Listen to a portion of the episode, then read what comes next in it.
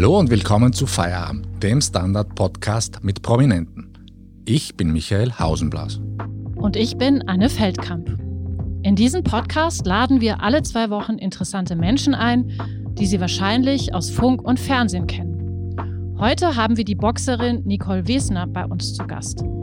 Die gebürtige Deutsche gewann sechs Weltmeisterschaften. Die World Boxing Federation hat sie 2019 zur Female Fighter of the Year gekrönt. Wir fragen sie, wie sie mit Angst umgeht, was Boxen denn mit Yoga zu tun haben könnte und warum Boxen längst nicht mehr nur Männersache ist. Hallo Frau Wesner, haben Sie sich als Kind oft geprügelt oder nahmen Sie ganz klischeehaft Ballettunterricht? Eigentlich weder noch. Also ja, geprügelt. Ich bin schon mit Jungs aufgewachsen, eher durch einen Zufall, weil die beste Freundin meiner Mutter zwei Jungs hatte. Aber in dem Sinne geprügelt, ich habe jetzt sowas nicht in mir drin gehabt. Und Ballett auch nicht. Ich habe später wirklich viel getanzt in meiner Tanzschulzeit. Aber ansonsten, ja, ich habe Leichtathletik in der Kindheit gemacht, okay. was komplett anderes. Okay, also die Jungs haben sich nicht gefürchtet. Nee. Okay. Aber zum Tanzen kommen wir später noch. Wer hat denn den ersten Kinnhaken von Ihnen bekommen? Oh, das ist, ich habe schon so viele Kinnhaken verpasst, dass ich mich schon gar nicht mehr an einzelnen erinnern kann kann.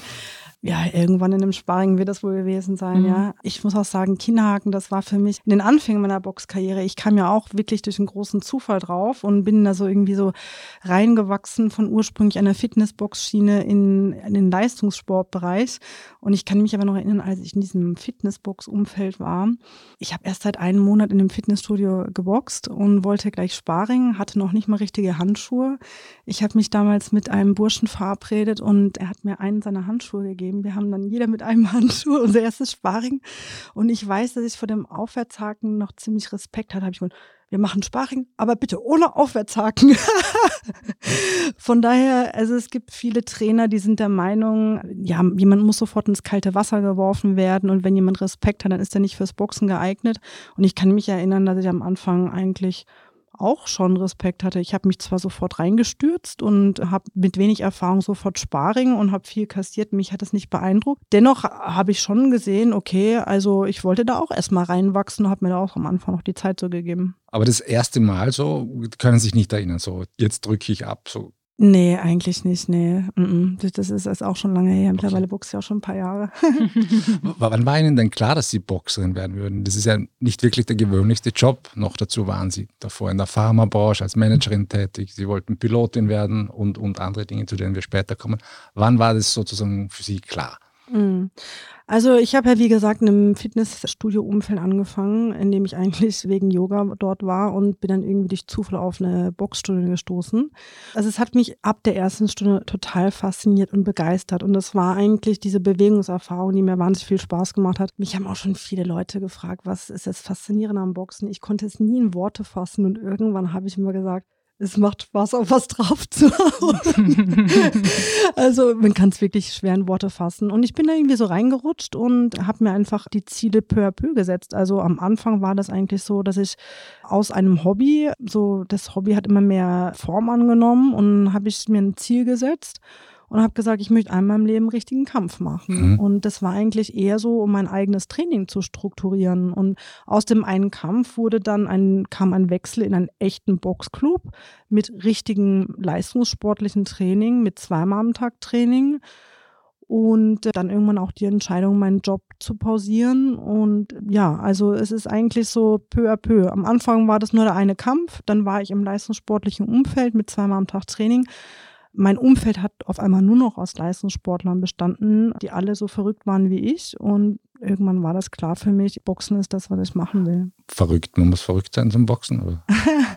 ich weiß es nicht. Also für Außenstehende sieht Boxen nach einem extremen Sport aus, der gefährlich ist und wehtut. Und das ist eigentlich so eine Außensicht. Die Innenansicht hm. ist eigentlich was anderes. Sowas wie Schmerz und Gefahr. Das ist ja so eine Konsequenz, die irgendwie aus den Schlägen resultiert. Aber es ist jetzt nicht, dass ich den Sport so liebe, weil es mir Spaß macht, jemand weh zu tun. Mhm. Sondern, Entschuldigung, wenn ich ja. unterbreche, aber da kommen wir später noch drauf zurück. Sie sagen Lust am Draufhauen. Jetzt hat Muhammad Ali, mhm.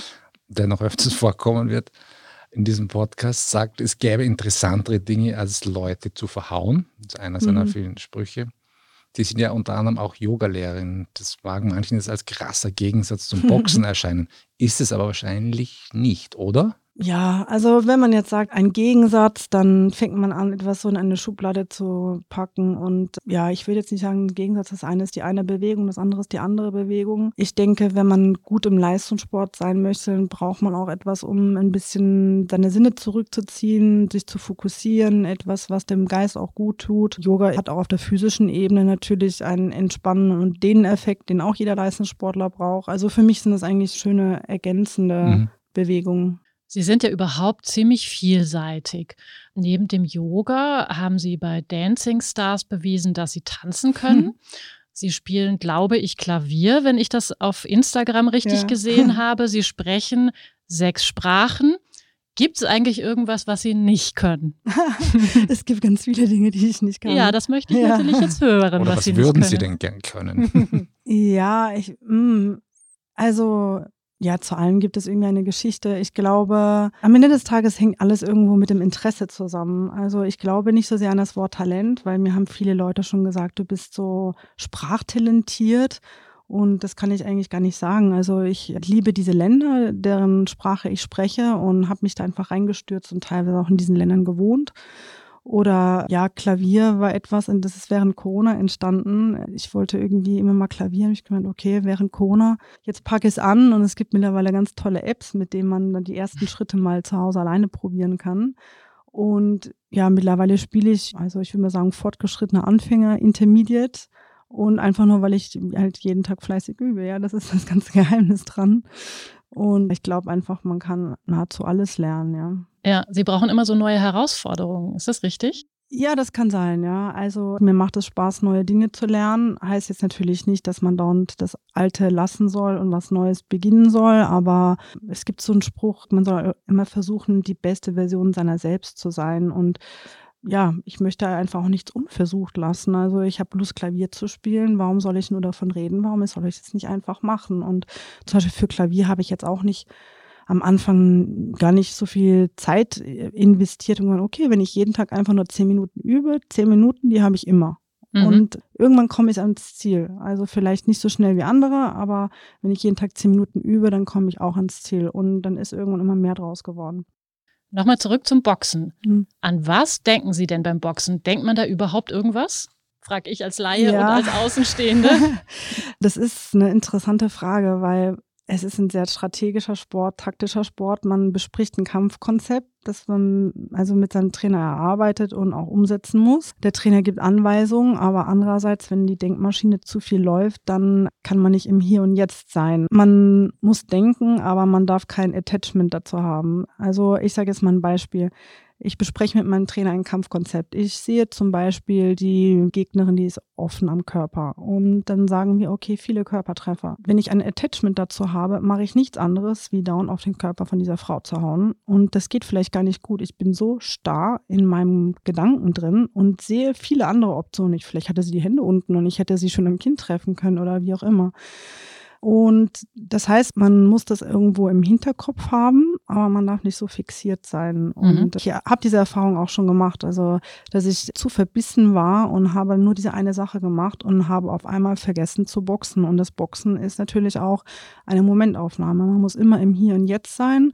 Und das Wichtigste ist, man muss den Gegner spüren. Von Runde zu Runde lernt man sich immer mehr kennen und irgendwann spürt man, man sieht es nicht nur aufgrund von, weil die Schulter sich bewegt oder der Fuß sich bewegt, sondern man spürt, jetzt kommt gleich ein Angriff. Also ich spreche beim Boxen immer von geschlossenen und offenen Fenstern. Ein geschlossenes Fenster ist, ich kann nicht treffen, ein offenes Fenster ist, der Gegner lässt gerade los, schnappt ein bisschen Luft, ja, lässt die Spannung im Körper und dann sehe ich, ah, das ist ein offenes Fenster, jetzt kann ich ihn treffen.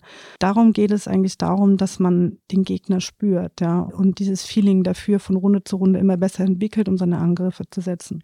Das heißt, wenn ich das richtig verstehe, Boxen ist auch eine Sache, wo man enorme Menschenkenntnis entwickelt. Ist das richtig? Ja, schon, ja, weil ich würde mal sagen, Kampfsport hat sehr, sehr viel mit Mentalem zu tun. Also ja. oftmals sieht es sogar der Trainer besser als man selbst, weil der Trainer so ein bisschen von außen das besser beobachtet. Jeder Mensch ist anders. Es gibt manche, die sind in einer unterlegenen Position Und das brauchen sie, um aufzuwachen. Man sieht es ja auch im Fußball, ja. Also mhm. die deutsche Nationalmannschaft ist ganz typisch. Erst wenn sie unter Druck geraten, dann tauchen sie auf. Es gibt manche, die sind gerne der Underdog. Es gibt andere, wenn sie zu viel unter Druck geraten und sie haben das Gefühl, sie verlieren, sie geben sich dann innerlich auf und sie machen nichts mehr. Und jeder Gegner tickt anders und man muss den Gegner auch beobachten und auch die mentale Konstitution beobachten, in welcher Phase er sich eigentlich befindet. Wenn die Person am Zerbrechen ist, dann muss man natürlich dranbleiben und den Druck erhöhen. Und vielleicht eine Person, die sich zu sicher ist, muss man anders herangehen. Würden Sie sich als starke Frau bezeichnen? Ja, ich, ich versuche mich eigentlich eher selbst nicht so zu definieren. Ja, dann packe ich mich in eine Schublade und ordne mir Attribute zu und ja, das überlasse ich lieber anderen Leuten. Mhm, aber so eine ganz banale Frage. Kennen Sie eigentlich Ihren Armumfang? Oh, ich habe noch nie abgemessen. Aber ja, meine Schultern und meine Arme, ja, das sind sicherlich also das wichtigste Werkzeug. Auf jeden Fall. Also die sind halt durchs Boxen halt immer in Action. Also war auch ganz komisch, als ich am Anfang geboxt habe, da fand ich das total erschreckend, wie meine Arme immer mehr an Umfang zugenommen haben. Ja. Und ich weiß noch so die ersten Wochen, ich meine, oh Gott, ich sehe so furchtbar aus, weil ich war so geprägt von diesen Modezeitschriften, in denen die Frauen mhm. alle so dürre Ärmchen hatten. Und es ist irgendwie dieses Bild, dass wir Frauen irgendwie so eingedrückt bekommen, so müssen wir aussehen. Ich so, oh Gott, wie sehe ich denn aus? Ja, und ich weiß auch ein paar meiner Freunde, die Nicole, du musst aufhören mit dem Boxen, das sieht ja schrecklich aus. Das kam für mich natürlich nie in Frage, ja. Und mhm. dann ja, habe ich das alles hingenommen. Irgendwann habe ich eine Phase gehabt, war ich auch wahnsinnig stolz, ja, und immer Spaghetti-Träger-Oberteile getragen. und mittlerweile ist es mir eigentlich wurscht, das ist, wie es ist, ja. Und mittlerweile ist es ja eigentlich auch so, dass es selbst, ich sag mal, bei den Oscars zum guten Ton gehört, dass Frauen definierte Oberarme haben, ne? Ja, ich denke, es hat so in den letzten Jahren ein bisschen einen Wandel ja. gegeben. Also ich habe mir natürlich schon viel auch anhören müssen und es gibt immer wieder Reaktionen, wenn man meinen Oberkörper sieht. Also jetzt gerade bei sommerlichen Temperaturen, wenn meine Arme nicht bedeckt sind.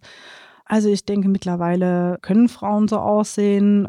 Viele finden es so attraktiv. Also es ist ein neuer Anblick, ja, den es vor vielen Jahren noch nicht so gab. Also wir können es jetzt nicht herzagen, es ist ein Podcast. Ist Aber ähm, apropos, wenn Sie jetzt jemanden kennenlernen, wie reagiert er oder sie darauf, wenn Sie erzählen, dass Sie Boxerin sind oder über Box-Weltmeisterin? Wie, wie sind da so die, die Reaktionen? Also immer irgendwie besonders. Also es finden eigentlich fast alle wahnsinnig spannend und lachen und können es überhaupt nicht glauben. Also das sind Reaktionen, die hat man wahrscheinlich eher nicht, wenn man sagt, man spielt Tischtennis oder sowas. Mhm. Sie müssen beweisen, müssen es dann aber nicht, oder? Nein, also es ist, also viele glauben es auch irgendwie gar nicht oder fragen mich und manche haben auch irgendwelche Assoziationen im Kopf damit. Also die meisten assoziieren das mit einer männlichen Sportart und wollen natürlich sofort wissen, wie kommt es, dass eine Frau boxt, ja. Und ja, das ist dann eigentlich ganz lustig, weil Männer werden, glaube ich, nie gefragt, wie kommt es, dass du boxt, also, mhm. bei einer Frau. Aber ja, eigentlich positiv. Man muss auch sagen, dass Boxen ist ja schon ein recht populärer Sport. Also er ist zwar ein bisschen polarisierend vielleicht, aber eine Sport Sportart, die eigentlich immer in den Medien gut vertreten war und Boxkämpfe wurden immer übertragen mhm. und, die Filme. Dann ja, genau. Also ich glaube, es ist die Sportart, mhm. die am meisten verfilmt wurde, glaube ich. Es gibt so viele Boxfilme. Was sagen denn Ihre Eltern dazu? Ja, also ich habe eigentlich sehr freigeistige Eltern, die haben gemerkt, ich brenne dafür und ähm, ja, so in etwa, ja. Große Fans von mir. Nehmen wir an, im Wirtshaus kommt es am Tisch neben Ihrem zu einer Prügelei. Wie reagieren Sie da? Mischen Sie sich da ein oder sind Sie so wie jeder andere? Nee, das Erste, was ich machen würde, wäre erstmal versuchen, das weiterzusuchen. Also aus der Situation rauszukommen. Ich meine, wenn es natürlich jetzt jemand wäre an meinem Umfeld, also zum Beispiel jetzt irgendwie Freund oder eine Freundin, irgendjemand oder wenn es jemand Schwächeres wäre oder sowas, also würde ich vielleicht reingehen. Aber prinzipiell würde ich eher das weitersuchen. Sie müssen und, Ihren Freund beschützen. ich weiß es nicht. Also, äh, ich glaube, mein Freund kann mich auch beschützen. Okay. Haben Sie denn Ihre Boxkünste auch schon mal so einsetzen müssen auf der Straße oder? Nein, Gott sei Dank noch nicht. Also ich glaube, Männern passiert das öfters, dass sie herausgefordert sind. Also es ist dann eher so unter Männern, die es dann irgendwie wissen wollen. Also ich glaube, viele männliche Boxer, die haben die Erfahrung schon gemacht, dass jemand sie angepöbelt hat. Also gerade wenn es Boxer waren, die öffentlich bekannt mhm. sind, die irgendwie angepöbelt wurden, einfach nur irgendwelche Jungs, die es wissen wollen, ist der wirklich so stark. Und bei Frauen äh, passiert das Gott sei Dank jetzt nicht so oft. Also ich habe das noch nie gehabt und ich hoffe auch, das bleibt mhm. so. Mhm. Sind Sie leicht reizbar oder eher der stoische Typ? Nee, überhaupt gar nicht. Also in meinem Aszendent habe ich die Waage drin und die sind äh, sehr harmoniebedürftig und also ich bin überhaupt nicht streitsüchtig. Also wenn es um Prinzipien geht, dann äh, setze ich die auch durch oder, oder verteidige die lauthals, aber im Prinzip bin ich eher harmoniebedürftig und versuche einen Streit eher zu schlichten. Das heißt, Aggression hat im Ring nichts verloren? Ja, also Aggression im Sinne von mein Adrenalin ist oben und ich bin hellwach und ich möchte den anderen, sagen wir mal, zerstören. Entschuldigung für die martialische Sprache. Klingt ja jetzt schon ja. eher nicht nach Waage. Ja, also das ist dann, sagen wir mal, eine kanalisierte Aggression, die aber jetzt kein Fundament, die Emotion als Fundament hat. Das wäre, glaube ich, recht fatal, sondern einfach eine, sagen wir mal, kanalisierte Aggression, die jetzt einfach darauf zielt, dass ich gewinne. Also um einfach dem Gegner mit meinen technisch-taktischen Fähigkeiten überlegen zu sein. Aber Aggression im Ring, also ich denke mir mal, da ist die Mehrheit der Box-Community sich einig, dass Emotionen im Ring eigentlich eher schlecht sind, weil man ist dann auch einfach steuerbar. Und steuerbar zu sein ist in einem taktischen Sport nie gut. Das heißt also, es spielt eigentlich keine Rolle, ob die Gegnerin, der Gegner einem sympathisch ist oder nicht. Also, dass einem das irgendwie leichter fällt, wenn einem jemand eher unsympathisch ist, dass man leichter zuschlägt? Also ich habe mal eine interessante Erfahrung gemacht. Das war, glaube ich, in meiner ersten Titelverteidigung. Ich habe meinen Titel hier in Österreich gehabt und habe dann meine erste Verteidigung an der Ostsee gehabt. Und die Gegnerin ist, glaube ich, fünf Tage vorher eingeflogen. Im besten Fall macht man das so, weil falls die irgendwelche medizinischen Tests vergessen hat einzureichen, dann kann man die noch schnell vor Ort machen. Und sie war viele Tage vorher da. Und ich war extrem höflich zu ihr. Ich bin auch hingegangen, ob mir irgendwie helfen kann oder ob wir sie irgendwo hinfahren sollen oder ob sie eine Waage braucht, um sich täglich zu wiegen. Oder ich war extrem freundlich zu ihr. Ich wollte einfach, dass sie sich wohlfühlt. Und sie war auch extrem verwundert, wie jemand nur so höflich sein kann. Und der Kampf lief jetzt nicht so optimal. Und ich habe eigentlich für mich so eine Analyse gemacht und habe gesagt, ein Grund war auch, dass man mit dem Gegner jetzt, also insbesondere bei einer WM, bei einem Sparring ist es was anderes, aber bei einer WM am besten so wenig wie möglich Kontakt und wirklich eine Mauer aufbaut. Und ich habe vorhin eingangs gesagt, Fenster zu, Fenster offen, das Fenster muss immer geschlossen sein, ja. Also bis zum Ringen und das muss so lange wie möglich geschlossen sein. In dem Moment, in dem ich freundlich bin, öffne ich mich, gehe auf eine Person zu und das ist einfach nicht förderlich, glaube ich. Ja. Aber das heißt, es gibt auch keine Freundschaften unter Boxerinnen? Oh ja, auf jeden Fall, ganz viele, ja. Also okay. Also ich im Amateurboxen habe ich mich mit einer Boxerin extrem gut verstanden. Wir haben im Sparring haben uns auf die Pappen gehauen und anschließend haben wir irgendwie zusammen was gegessen, getrunken. Also alles gibt es auf jeden Fall, ja. Der Tyson beißt da sogar manchen die Ohren ab. Also ja, die verstehen sich ja mittlerweile auch blenden. Ah, wirklich? wirklich? Sogar sowas kann man überstehen. Ah, okay. Ich würde sagen, wir machen jetzt eine kurze Pause und sprechen dann mit Nicole Wesner darüber, warum boxende Männer noch immer prominenter sind als ihre boxenden Kolleginnen. Guten Tag, mein Name ist Oskar Bronner. Was man täglich macht, macht man irgendwann automatisch. Es wird zu einer Haltung. Sie können zum Beispiel üben, zu stehen. Zu Ihrer Meinung, zu sich selbst, für eine Sache. Wir machen das seit 1988 und es funktioniert. Der Standard, der Haltung gewidmet.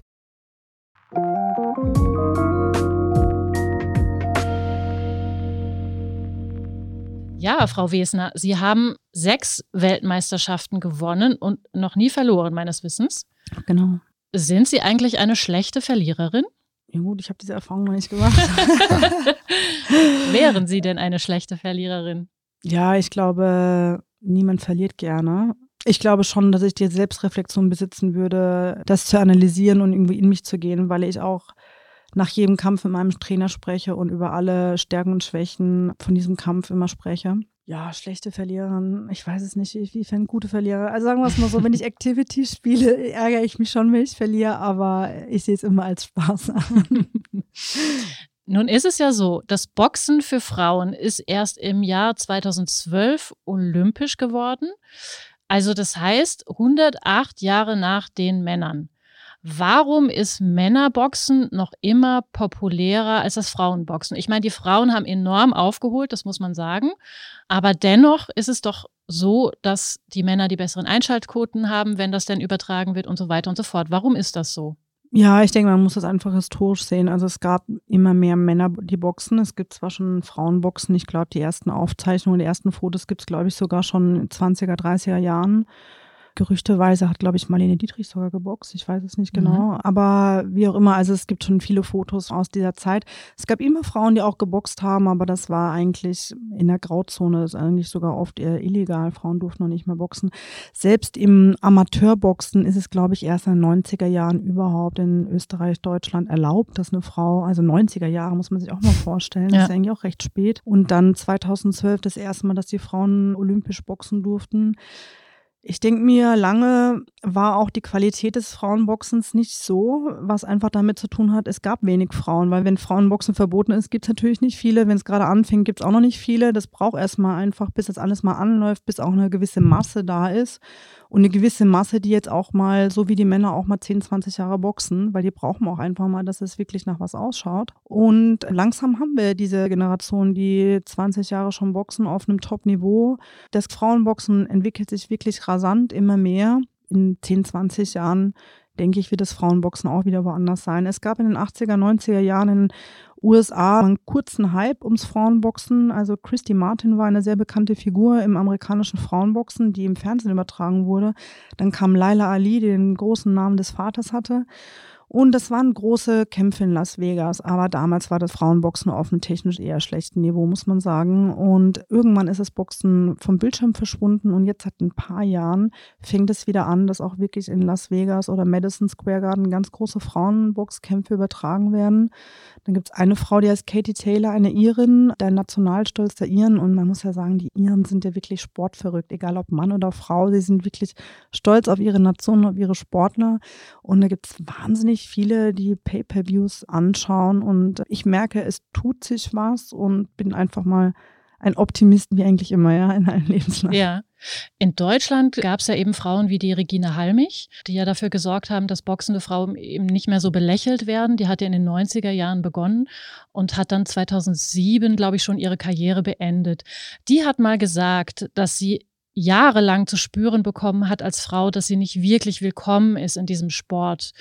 Kennen Sie diese Gefühle oder diese Momente oder ist das etwas, was der Vergangenheit angehört? Das steht und fällt insbesondere mit dem Trainingsumfeld. Also das Wichtigste ist der Trainer ob der Trainer jetzt einen Unterschied macht zwischen Mann und Frau. Es gibt viele Trainer, die können gar nicht so richtig damit umgehen. Es ist zwar mittlerweile. Sie haben einen männlichen Trainer? Ich habe einen männlichen mhm. Trainer, ja. Es ist zwar immer weniger der Fall, weil Frauenboxen einfach immer mehr in die Breite geht. Aber es gibt sicherlich immer wieder Männer, die sind einfach damit überfordert, weil sie nicht so viele Erfahrung damit haben und sie wissen nicht, wie sie richtig damit umgehen. Das Beste ist, man macht gar keinen Unterschied. Ja, die Frau wird genauso behandelt wie der Bursche. Man muss einfach sagen, eine Frau im Team heißt für den Trainer oft ein bisschen eine Extrawurst. Es fängt mal an im Amateurboxen oder auch im Profiboxen, dass die Rundenzeiten andere sind. Im Amateurboxen waren es früher 4x2 und die Männer 3x3. Das heißt, Sparring, sobald eine Frau dabei ist, musste zwei Minuten sein. Und wenn ein Mann dabei ist, drei. Dann hat die Frau vielleicht, wenn sie nicht so viel Gewicht hat, ja, dann ist es vielleicht schwierig, Sparingspartner zu finden. Man muss mehr reisen, Frauenboxturniere besuchen. Also es ist irgendwie immer, man muss sich ein bisschen mehr damit beschäftigen und haben auch viele Trainer einfach vielleicht in der Vergangenheit nicht so die Lust drauf gehabt.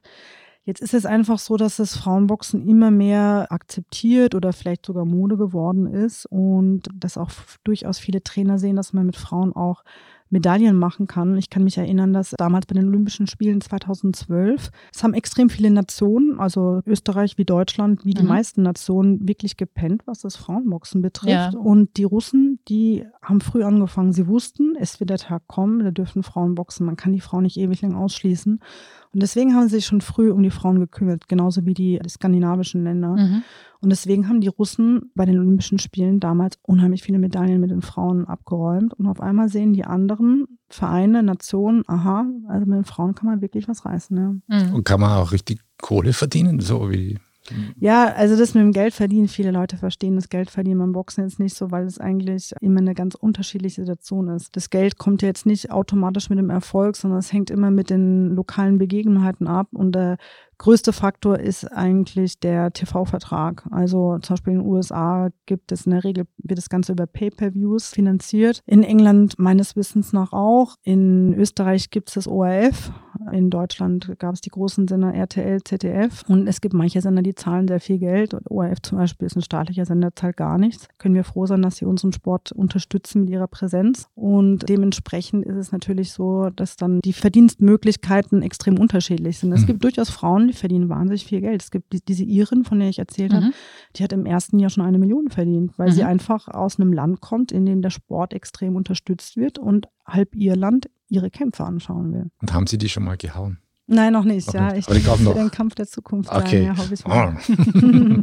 Aber das heißt, das ist immer eine Mischform. Also das Gehalt ist eine Mischform aus einerseits, okay, wie sind die Einschaltquoten bei irgendwelchen Kämpfen? Und das andere sind aber wahrscheinlich auch lukrative Werbeverträge und solche Geschichten, oder? Genau, also im Prinzip TV, Werbeverträge, die der Sportler individuell ausmacht. Manche boxen für einen Boxstall, das heißt, sie müssen sich um diese Sachen nicht kümmern. Der Boxstall macht es, dafür nimmt er sich eine Prozentuale weg. Bei mir ist es noch so, ich arbeite als Keynote-Speakerin, Motivationscoach. Das heißt, ich halte oft Reden für Firmen und verdiene da auch mein Geld. Ja, das sind einfach so verschiedene Aspekte. Mhm. Das heißt, alleine vom im Ring stehen können Sie nicht leben. Ja, im Prinzip Boxen oder allgemein die meisten Sportarten, das ist eigentlich eine so indirekte Wertschöpfung. Mhm. Ja. Also das ist das meiste über Sponsoring oder sowas wie Keynote Speaker, aber jetzt über das Boxen selbst. Man, die meisten Leute denken immer, sobald man einen Leistungssport macht und dort Erfolge hat, dass man Geld verdient, aber der Erfolg ist eigentlich nicht die alleinige Ursache, sondern eher, was dann daraus resultiert. Ja. Eigentlich, was die meisten Leute nicht vergessen, ist, Sport kostet Geld. Jeder mhm. Sport kostet richtig, richtig viel Geld und man muss dann gucken, wie man diese Kosten wieder deckt über Umwegen. Und dann muss man erstmal schauen, dass man die Kosten deckt. Und wenn man Glück hat, dann hat man noch mehr, als dass man nur die Kosten deckt, das was übrig bleibt. Und das ist dann der Verdienst. Mhm. Vielleicht können wir sie mal als Bodyguard mieten für einen Abend. Wird ein interessanter Job, ja. Ich habe vorhin schon Regina Halmich erwähnt. Die hat ja irgendwann dann auch gegen Stefan Raab geboxt. Das war so ein Showkampf. Würden Sie denn mit einem männlichen Profiboxer in den Ring steigen? Also jetzt öffentlich. Mhm.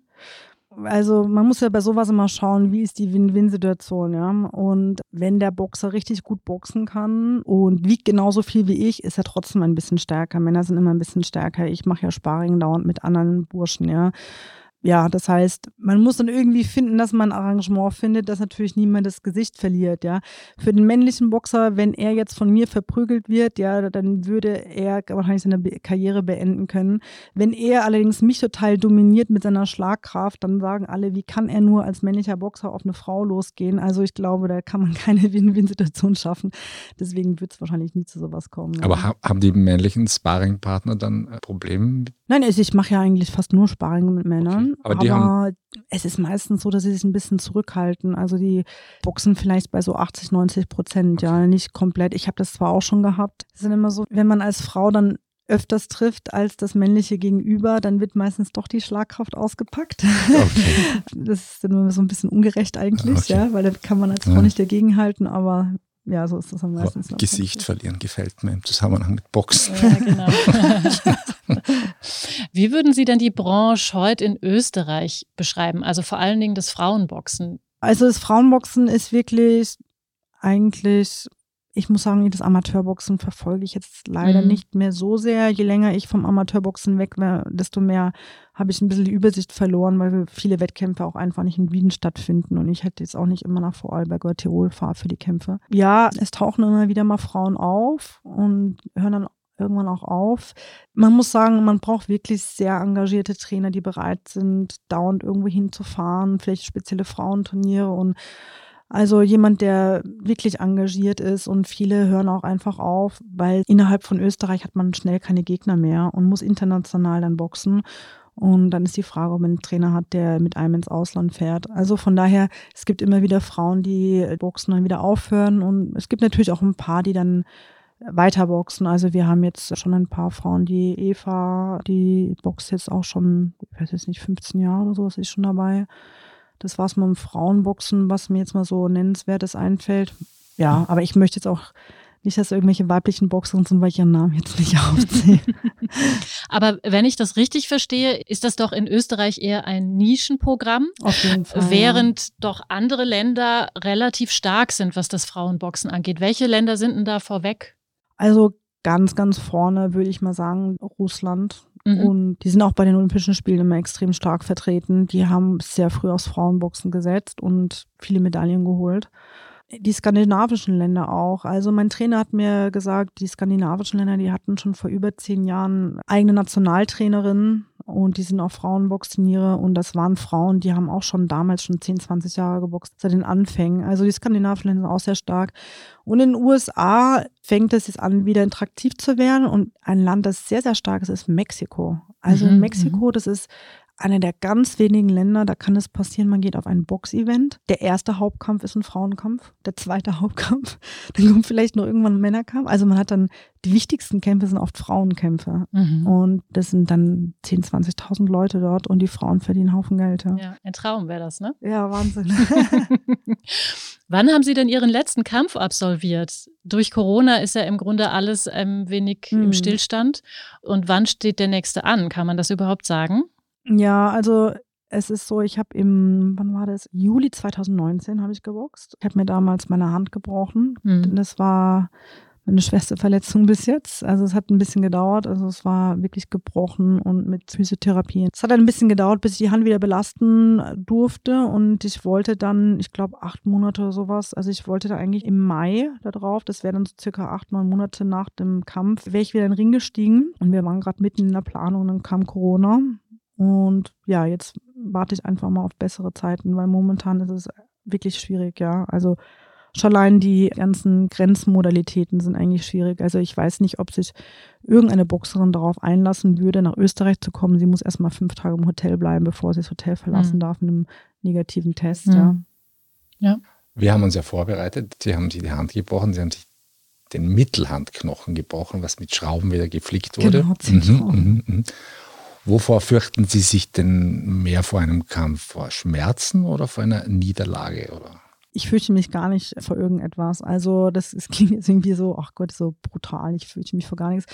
Nein, es ist einfach so, ich glaube an das Gesetz der Anziehung und ich denke einfach, man muss das Positive und den Sieg im Auge haben und in dem Moment, in dem ich mich anfange zu beschäftigen mit Ängsten und was könnte passieren und so weiter, das sind einfach Dinge, die in einem Kopf nichts zu suchen haben. Ich muss immer auf das Positive schauen, auf den Sieg und die anderen Dinge, die muss ich einfach ausblenden. Es gibt so einen Spruch, ich sage den oft, man kann in den Ring steigen und man ist felsenfest der Überzeugung, man gewinnt und man hat es leider nicht geschafft. Ja, sowas kann passieren.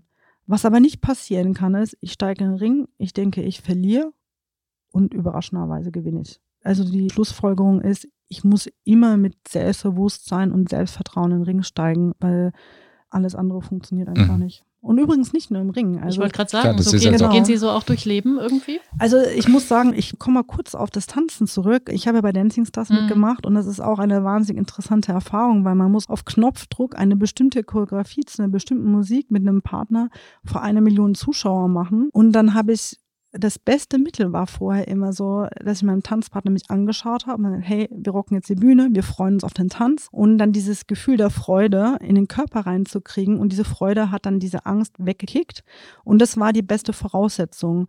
Und dann habe ich einfach festgestellt, dass nicht nur beim Boxen, nicht nur beim Tanzen, die selbstbewusste Einstellung ist fast immer die Basis für den Erfolg. Früher zum Beispiel beim Tanzen habe ich gedacht, nein, ich muss erst die Choreografie können und dann erst kann ich locker sein. Nein, ich brauche dieses Selbstbewusstsein und dann als mhm. Konsequenz mhm. klappt es dann auch. Mhm. Das erinnert mich jetzt auch ein bisschen an dieses Buch Zen oder die Kunst des Bogenschießens. Das ist ja auch so loslassen und wird schon. Ja, also ich denke mir überhaupt im Jetzt und Hier sein und wenn man sich zu viel Gedanken macht, was wäre, wenn. Ja, man soll hier und jetzt sein und sich auf diesen Moment konzentrieren. Jetzt gilt Boxen ja trotzdem vielen als sehr harter Sport, dem der Hauch des Proletarischen auch anhängt. Dabei haben ja nicht wenige Dichter die geistigen Seiten dieses Sportes immer wieder betont. Hemingway, Brecht, Robert Musil, Simenon. Haben Sie sich mit deren Gedanken beschäftigt zum Thema Sport, also zum Thema Boxen? Nein, jetzt eigentlich nicht so sehr. Also insgesamt ordne ich eigentlich einem Sport, versuche ich jetzt nicht so Attribute zu, zu ordnen. Also mir ist oft gesagt worden, Boxen ist männlich. Wahrscheinlich haben viele Tänzer schon gehört, Tanzen ist weiblich oder Boxen ein Sport des Proletariats. Es ist interessant gesagt. Man muss eigentlich sagen, dass Boxen ein sehr vielschichtiger Sport ist. Wenn man auf ein großes Boxevent in Las Vegas geht, dann findet man ja, was man jetzt Proletariat nennen könnte. Man findet Rotlichtmilieu, man findet Politiker, man findet Reichtum, Armut, Hollywood, man findet einfach alles. Äh, perfekt, ganz anders als im Golf zum Beispiel. Ja, also es ist wirklich ein sehr, sehr vielschichtiger Sport, okay. muss man wirklich mhm. sagen, ja. Mir fällt ja auf, dass viele Boxer, ich sage jetzt wieder Muhammad Ali vor einem Kampf, aber nicht nur dann, eine riesen Klappe haben. Ist das Teil der Show oder Voraussetzung, das Adrenalin losjagen zu lassen oder ist das einfach nur part of the, the, game, oder? Also ich kann jetzt nicht in die Köpfe von den Menschen reinschauen. Ich kann so vermuten von außen. Ich denke, das erste ist, das ist auch so ein bisschen so eine Autosuggestion, ja. Also ich selbst spiele mir auch mein Programm ein. Ich rede mir Dinge ein und einfach so ein bisschen mich selbst programmieren auf den Sieg. Und ich könnte mir vorstellen, bei dem einen oder anderen ist es auch so ein bisschen selbst programmieren und sich stark machen. Das nächste ist natürlich, man möchte den Gegner vielleicht mental auch verunsichern. Dann das dritte ist, man möchte den Kampf natürlich verkaufen. Also wenn man die ganze Zeit schweigt und lieb lächelt, dann verkauft sich kein Kampf. Das heißt, was die Männer gerne machen, ist auf die Pauke hauen und große Sprüche klopfen. Im Frauenboxen gibt es das nicht so. Das liegt wahrscheinlich eher in der Natur der Frauen, ja. Aber auch dort gibt es natürlich Trash Talk. Und von daher hat es wahrscheinlich so viele Ebenen, warum manche Männer dann diesen Trash-Talk machen. Also sie stehen dann nicht Nasenspitze, Nasenspitze mit ihrer Gegnerin und schauen sich ganz böse in die Augen. So. Also ich bin ein ganz spezieller Fall. Ich muss sagen, bei diesem Wiegen, man hat ja, ja. diesen klassischen Stare-Down. Also nach dem Wiegen steht man sich gegenüber und schaut sich ganz böse an. Und dann sagt man, derjenige, der zuerst wegschaut, das ist der mental Schwache. Und ich muss sagen, ich mache immer diesen Stare-Down, der ja auch immer fotografiert wird von der Presse. Das heißt, das ist irgendwie auch so part of the game. Das gehört dazu. Ich muss jedes Mal lachen. Ich habe noch nie einen Stare-Down gehabt, bei dem ich nicht gelacht habe, weil das ist so, die ganze Welt schaut auf mich und erwartet, ich gucke jetzt bitterböse und ich, dass ich habe es einfach nie auf Knopfdruck. Dann Aber vielleicht ist das viel zielführender, vielleicht schüchtert das die Gegnerin noch viel mehr ein. Kann sein, ja, vielleicht, dass ich nicht ernst genommen fühle. Jetzt nochmal zur großen Klappe. Muhammad Ali noch einmal sagte von sich, er habe die Welt durchgeschüttelt, er hielt sich für den Größten, sagte, er sei der König der Welt und dass es schwer wäre, bescheiden zu sein, wenn man so großartig ist wie er. War er denn der größte Boxer aller Zeiten? Ja, also ich glaube, man darf die Epochen nicht so miteinander vergleichen, mhm. weil zum Beispiel jetzt die Technik hat sich schon wahnsinnig mhm. weiterentwickelt. Sie Gut. würden ihn flachlegen heute? Nein, also schon allein von der Größe her nicht. Nein, nein, also er war wirklich ein ganz toller Boxer. Ich möchte null seinen Ruhm und seine glorreichen Tage schmälern. Nein, er war ein grandioser Boxer, ganz, ganz toll. Er war natürlich ein großer Sprücheklopfer und Revoluzer und ist auch deswegen medial sehr präsent gewesen. Er war auch in der Königsklasse des Boxens im Schwergewicht. Da hat man sowieso nochmal eine andere Aufmerksamkeit. Mhm. Ja, es sind viele Dinge, ja. Aber prinzipiell darf man, glaube ich, die Epochen jetzt nicht so miteinander vergleichen. Also die heutigen Boxer, die Technik, die hat sich auch weiterentwickelt, das darf man auch nicht vergessen. Ja. Okay, mit wem würden Sie gern, sage ich jetzt nicht Boxen, wegen Gewicht schon, einen Abend verbringen? Max Schmeling oder? mit wem ich einen Abend verbringen würde? Oh Gott, ich weiß es nicht. Ah, puh. Ja, ich weiß nicht. Also man muss sagen, dass einfach viele Personen sehr inspirierend sind. Also es gibt zum Beispiel einen Boxer, der heißt Bernard Hopkins, der hat auf allerhöchstem Niveau geboxt, bis er 50 war. Ich glaube, er hat aufgehört zu boxen mit 51, mit 52. Und davon hat er aber also wirklich bis 49, also top of the top geboxt. Der wirklich, also der hat die besten Leute geboxt. Irgendwann mit 50, 51 wurden die Gegner ein bisschen, waren jetzt nicht mehr ganz so die Creme de la Creme, ja. Und dann irgendwann hat man auch gemerkt, okay, jetzt ist es Zeit. Aber er hat eigentlich damals allen gezeigt, dass dieses Alter, auf das alle immer starren, dass es im Prinzip auch nur eine Zahl ist und dass sich alles verschiebt und ja, er hat sich sehr um seinen Körper gekümmert und war eigentlich so ein Inbegriff von dem, was eigentlich alles möglich ist, auch wenn andere für unmöglich halten. Welche Boxerin finden Sie denn besonders spannend? Also Boxerin. Ja, es gibt eigentlich viele interessante. Es gibt eine, die hatten schon verschiedene Gewichtsklassen geboxt. Ich finde die boxt sehr schön. Die heißt Amanda Serrano. Sie boxt sehr schön. Was heißt denn boxt sehr schön? Ja, einfach insgesamt ihre Biomechanik, ihre Technik. Sie boxt auch sehr explosiv. Sie hat schon in vielen Gewichtsklassen geboxt. Also sie finde ich super. Die Katie Taylor, das ist eine Boxerin, diese Irin. Ich war immer ein großer Fan von ihr. Holly Holm ist eine Boxerin, die ich auch immer sehr bewundert habe, schon als sie geboxt hat. Mittlerweile macht sie Mixed Martial Arts. Auch eine tolle Boxerin.